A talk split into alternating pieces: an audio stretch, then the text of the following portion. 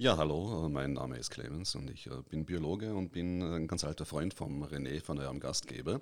Und äh, jetzt sitzt mir, jetzt sitzt mir gegenüber der Gerhard, der ist zuständig für die gesamte Haustechnik im Hotel Stern, also auch für die Technik des Schwimmbades. Gerhard, magst du dich kurz ein bisschen vorstellen?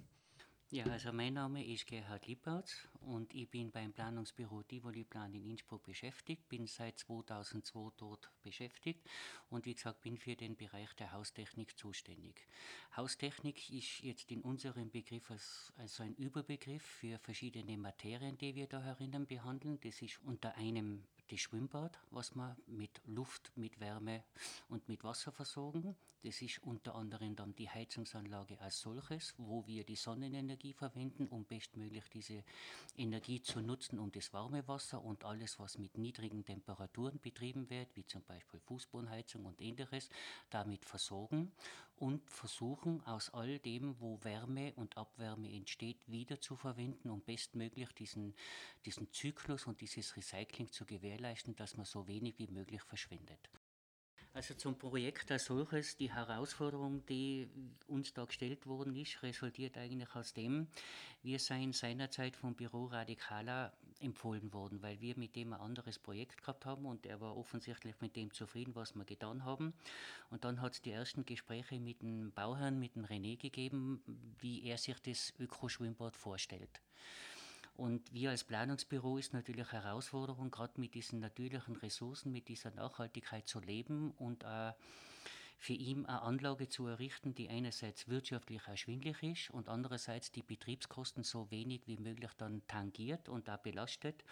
Und mit der Begeisterung und mit dem angenehmen Zusammenarbeiten ist es eigentlich von Tag zu Tag mehr als Aufgabe, als als Motivation entstanden, dem gerecht zu werden, wie wir uns das gerne vorstellen, wie er bereit war, diese Vorstellungen umzusetzen.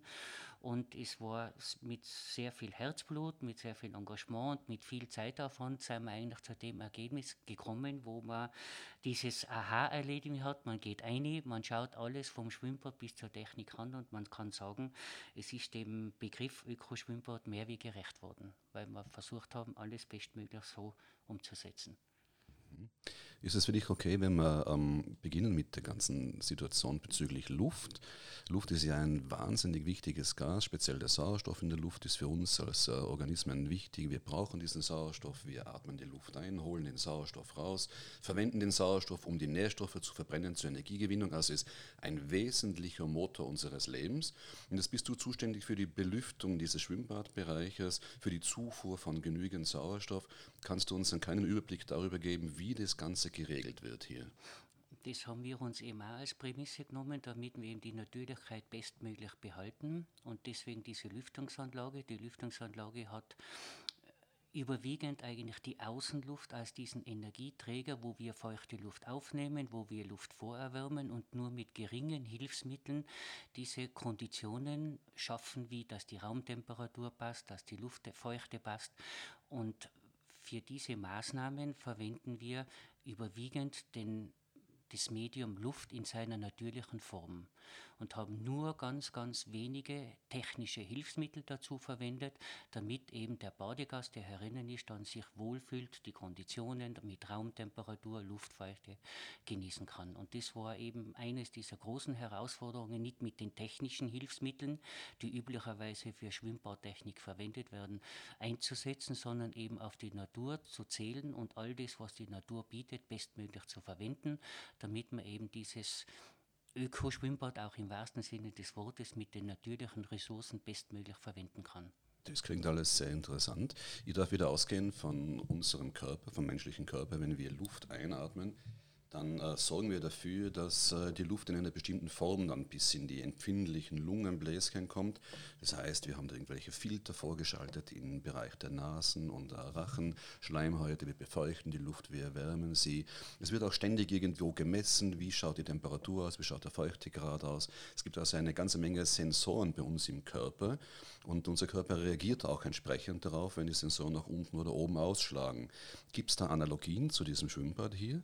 Also wir übernehmen auch die Sensorik des Menschen mit der technischen Unterstützung, um eben diese Komplexität an diesen verschiedenen Möglichkeiten, die es zu regeln gilt, mit dieser technischen Unterstützung zu lösen. Das hat mit der Temperatur zu tun, hat auch mit der Luftverschmutzung zu tun, für wo wir Filter einsetzen, die was regelmäßig natürlich gewertet werden müssen und die 99,9 dieses Feinstaubes filtrieren, bevor es überhaupt in die Anlage hineingeht.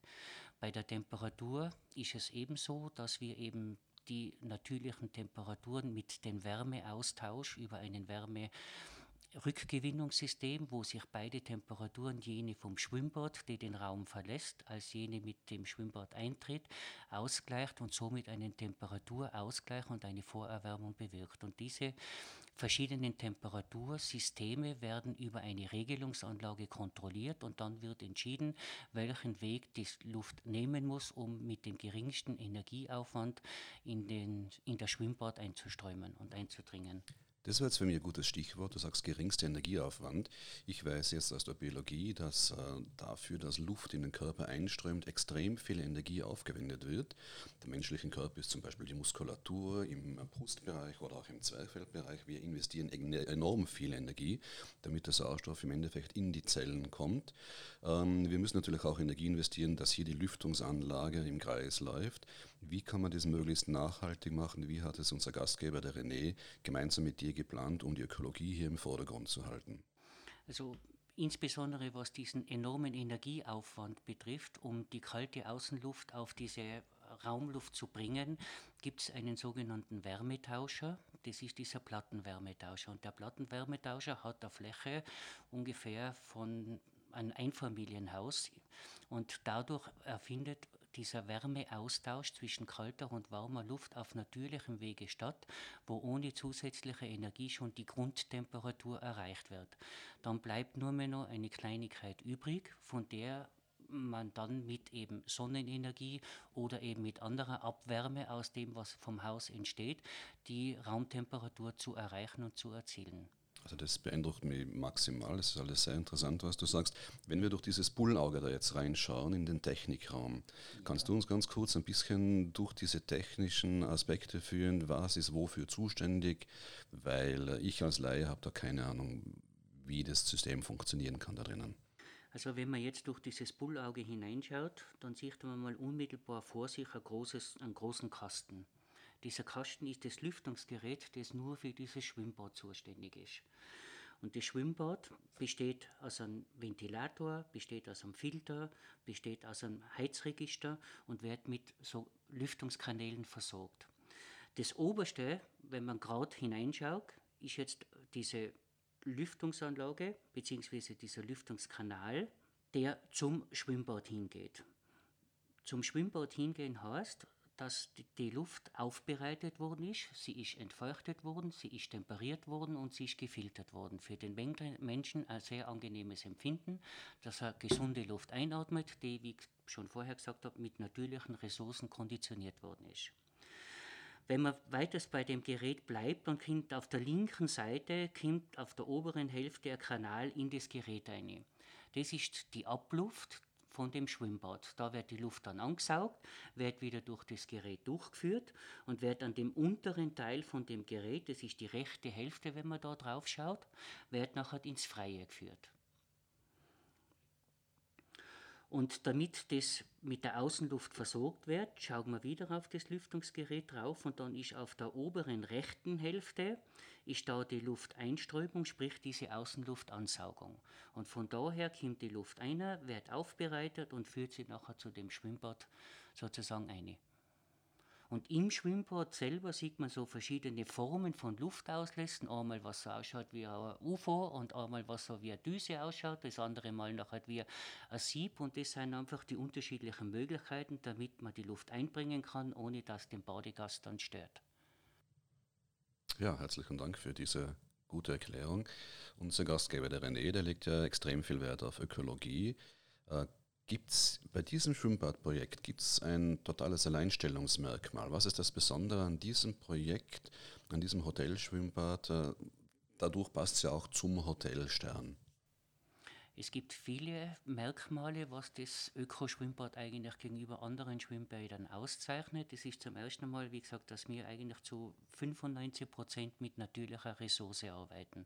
Das heißt, die Außenluft ist unser Hauptmedium, mit dem wir die Luft konditionieren. Das Zweite, was ebenfalls ein wesentliches Merkmal ist, dass wir Energie, die was im Hause und von der Natur entsteht, das ist jetzt einerseits die Sonnenenergie, andererseits die Abwärme, was aus dem Haus eben entsteht, wiederverwenden wird, damit die Wärme, die das Schwimmbad benötigt, aus dieser Abwärme gewonnen wird wo man nur den geringsten Aufwand an, an Fremdenergie benötigt, die wiederum mit, Fossil, also mit, mit nachhaltigen Stoffen wie Pelletsanlage zum Beispiel versorgt wird, benötigen, um das Schwimmbad erwärmen zu können. Das heißt, man hat also dieses Schwimmbad quasi wie, wie ein neues System an den Organismus Hotel Stern dran gebaut und nutzt die Abwärme des Hotels auch, um das Schwimmbad möglichst ökologisch zu betreiben. Habe ich das richtig verstanden? Ja, das ist so richtig verstanden. Das ist doch sehr genial und es freut mich sehr, dass uh, dieses Projekt bei uns da umgesetzt wurde. Ja, äh, lieber Gerhard, es ist ja so, dass die Menschen, wenn sie sich im Schwimmbad befinden, eigentlich generell, aber auch besonders im Schwimmbad, weil sie ja ähm, nur Badekleidung anhaben, einen Wärmekomfort erleben wollen. Und äh, meine Frage geht jetzt dahin, welche Energiequellen werden denn genutzt, um die Wärme auf einem wohlig, warmen, kuscheligen Niveau zu halten hier im Schwimmbad? Also Wärme wird genutzt einerseits aus der Sonnenenergie, andererseits aus der Abwärme, die im Haus entsteht und wo jedes Grad, das irgendwo zur Verfügung steht, was wärmer ist als wie dessen, was man eigentlich zur Verfügung oder was man benötigt, verwendet wird.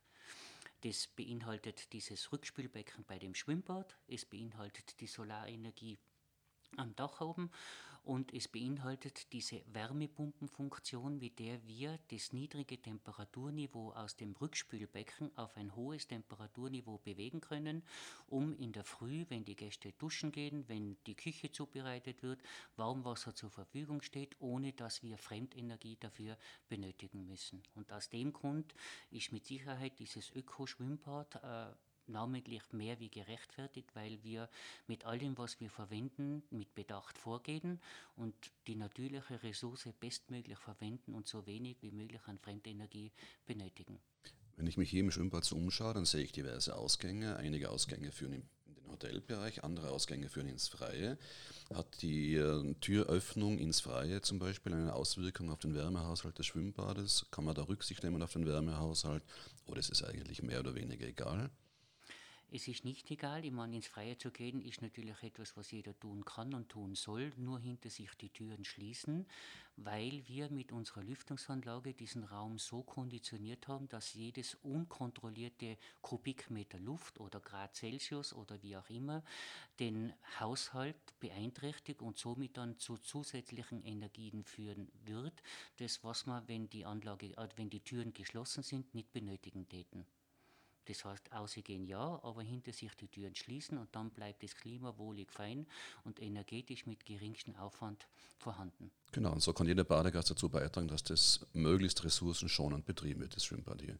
Ja, ich möchte mich ganz herzlich bedanken für deine Expertise. Es ist echt beeindruckend, wie viel Technik da dahinter steckt. Einfach nur dafür, dass wir es dann fein haben im Schwimmbad. Herzlichen Dank. Ich sage danke für die Fragen.